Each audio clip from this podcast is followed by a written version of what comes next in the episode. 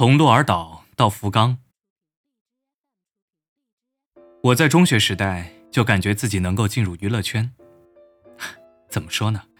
不是在国内出名的那种程度，而在九州做一个普普通通的模特吧。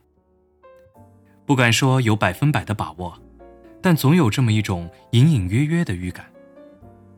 所以有时候我会发觉，和中学时代好友们的来往，在十八岁那年，好像就已经停止了。不过实际上，仍旧有一些关系很亲密的好友。父母时常对我说：“如果不去学校，就去找一些自己想干的事情来做吧。”他们问我有何打算时，我找了个时机。坦白了自己想做模特的意愿。这么一说，他们还真的为我寻觅了模特事务所。我就这样成为了一名模特。那所事务所在鹿儿岛，而且在福冈也有一系列的公司。一开始的时候，常常坐着夜行巴士在鹿儿岛和福冈之间来回奔波，同事务所的前辈姐姐们提供车子时，就让他们顺道载我一程。那时，甚至连泳衣照都拍过了。那种泳衣，就算现在我说想拍，也不会有人要我拍的泳衣。这是一段有点不想回首的过去，但我现在敢于说出来了。我 拍过泳衣照片。我们是两个模特一起拍的。一同拍照的姐姐是个波霸，所以那时候硬是把自己挤出了乳沟。还有就是那些饮料厂家的广告海报了，可能现在还张贴着吧。我的脸并没有入镜，只有一个穿着连衣裙的背影，手里举着一杯烧酒。此外，我还拍过九州的百货公司的广告节目，那是在圣诞节期间，商家之间的竞争特别激烈，我需要穿着有些暴露的裙子，和男生一起在敞篷车里。做出很甜蜜的样子，但对这个我一直都很不自在，所以在那时就已经对此非常厌倦了。中学毕业之后不久，公司希望我能去福冈工作，于是我离开了父母，独自踏上了去往福冈的路。在福冈时的工作。在福冈的那段时间，令人记忆深刻的是为日立公司拍的广告。我是经过选拔才入选的。那支广告是在名为《发现大千世界》的电视节目期间插播的 DVD 光盘广告，讲的好像是搬家的时候，一卡车的行李都能神奇的收纳在一张光盘里的一支广告。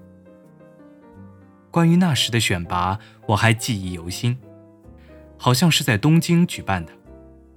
对于那时的我来说，拍杂志广告是最好的。老觉得拍电视广告很麻烦，当时也没什么入选的信心。轮到自己上场前，都是无精打采的坐在那里等待。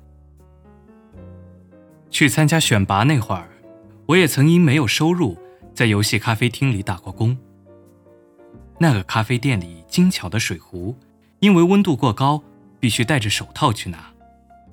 我曾因为光着手去拿，被烫伤过手掌。因为很在意伤口，在参加选拔的候场期间，目不转睛地盯着他看，真的好疼啊！有人看到这一幕，还以为我在练习自己的演技呢。关于盯着自己的手看这件事，巧合的是，实际在广告里真的有手持 DVD 的画面。之后，我意外的入选了。那时，我完全想不通自己为何会入选，在询问了官方之后才知道，是因为看手那件事。对于唱歌和演戏完全没有兴趣。在福冈时，我最想做的就是模特的工作了。反正就是因为很喜欢好看的衣服。但那时候还不能像现在这样，用素人的感觉来吸引读者。总之来说，就是很难，而且我的个子也很矮。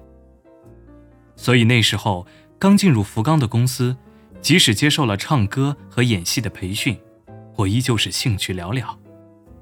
不过，对模特工作有些帮助的课，比如教走台步和教怎么摆 pose 的课，我还是挺享受的。一到培养绘画能力和锻炼演技的课时，我就又蔫儿了。就算在大家面前，我也会说：“我真的很讨厌上这些课”之类的话。老师就会很生气的说：“大家都在学，你也必须一样。”但即便如此，我还会反驳说：“虽然大家都那样，我还是不想上。”刚去福冈没多久的时候，我与星子住在同一间宿舍里。星子现在还是我的好友。之后又与星子两人搬去与另外的两个人一同开始了四人生活。我心想着，四个人合租应该能少付点房租了吧？但没想到，一起住了没多久时间，连一年都不到。在福冈的时候，并没有什么特别值得铭记的开心事。不过倒是星子，一提起化妆啊、衣服啊，他就滔滔不绝的。关于这些方面，我可没少耳濡目染。我一直在自己的脸上练习怎么化妆。有一次，不知在哪儿等着和星子碰头的时候，我把金粉涂满了自己的嘴唇。星子事后告诉我，他觉得这个妆特别酷。这个唇妆的涂法，我现在都还经常会在演唱会上用。虽然化妆师也会，但这可是我当初自己钻研出来的呢。那时我还会经常去现在所谓的美容培训学校做美容美发的模特，来作为自己化妆的练习场。在福冈。和冰先生的相遇，成为了我进入歌坛的契机。有一天，大家一起去卡拉 OK 唱歌的时候，冰先生作为室友的朋友也一同去了。他听完我唱的歌后说：“可以让我录制 demo 带。”在卡拉 OK 唱了什么歌，我已经忘了，只记得后来马上被带到了录音室，开始录制歌曲。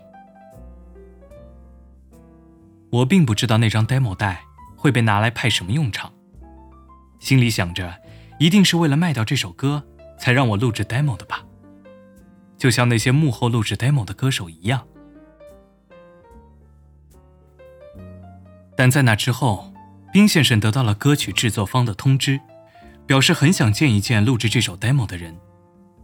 我就这样入选成为了这首歌的正式演唱者。这首叫做《Just Trusting Our Love》的歌。被收录在了我的首张专辑《True》里面。即使逃避也没有关系。我把中学时代的那段时光记载了下来，写成了《十六》这首歌。作词时，公司提出了要求，说：“中学时代的你是个怎样的人？能不能把那时候的故事写下来呢？”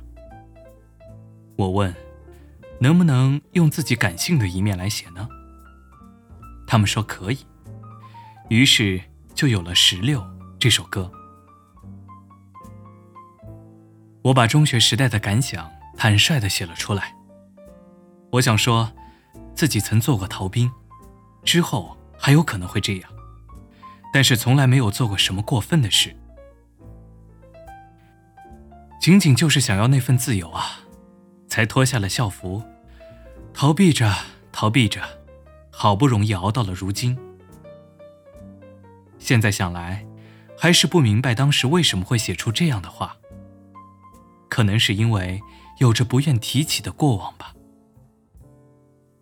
也因为曾经长期受着校园欺凌的困扰，所以觉得这句话里包含着美化自己、逃避过往的意味。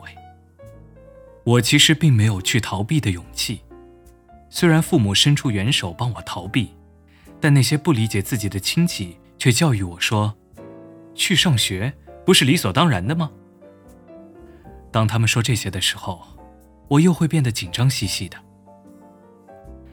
正如“逃跑也是胜利”这句话所说，逃避并不是什么坏事。等你来到了更广阔的世界，就会有能力去正视那段在学校待过的时光到底是怎么样的。然而，对于现在上学的孩子们来说，好像眼前的生活就已经是一切了。他们还不知道有更广阔的世界在等着他们吧。我想要告诉这些孩子们，未来的世界如此之大，即使逃避眼下的生活，也是没有关系的。